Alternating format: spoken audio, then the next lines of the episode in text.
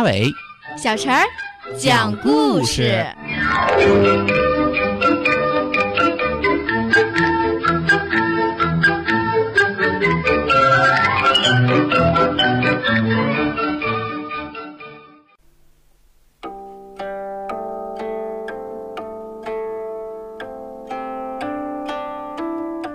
请听故事：馒头的来历。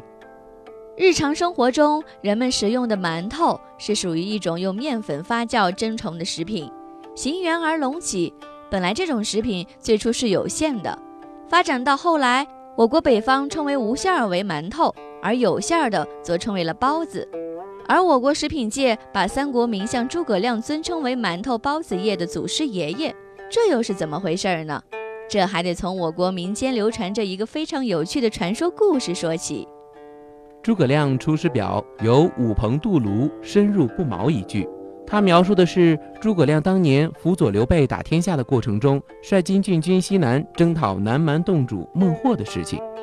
话说一年，诸葛亮率军横渡泸水时，由于这一带人烟稀少，且时值农历五月间的炎热夏季。泸水与别的地方的水不同，瘴气太浓，且水中有毒。士兵们食用了卤水，患病者甚至出现了死亡。诸葛亮手下有个人提出了一个迷信的主意，要杀死一些南蛮的俘虏，用他们头去祭卤水的河神，才能保证蜀军渡河时的安全。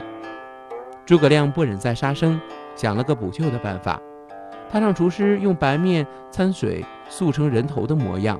里面包上牛羊肉，用以代替真人头，起名叫馒头。当天夜里，孔明披上八卦袍，在卤水岸边点明灯数盏，把白羊、黑羊以及四十九个馒头供在备案上。午夜三更，命人把祭物扔进江中。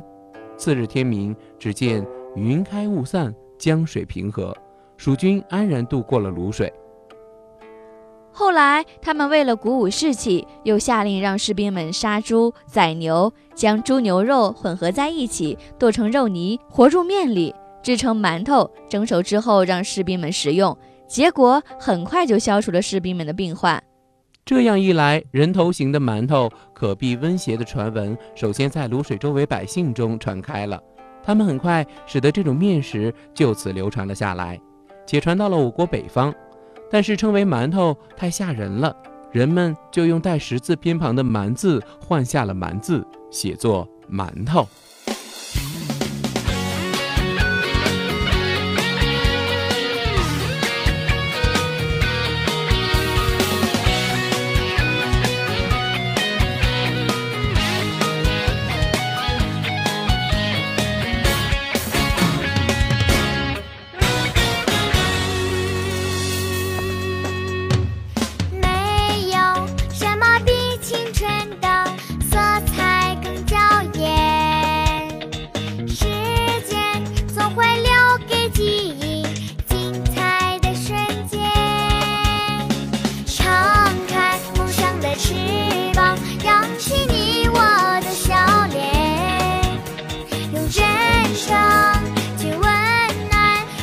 papi.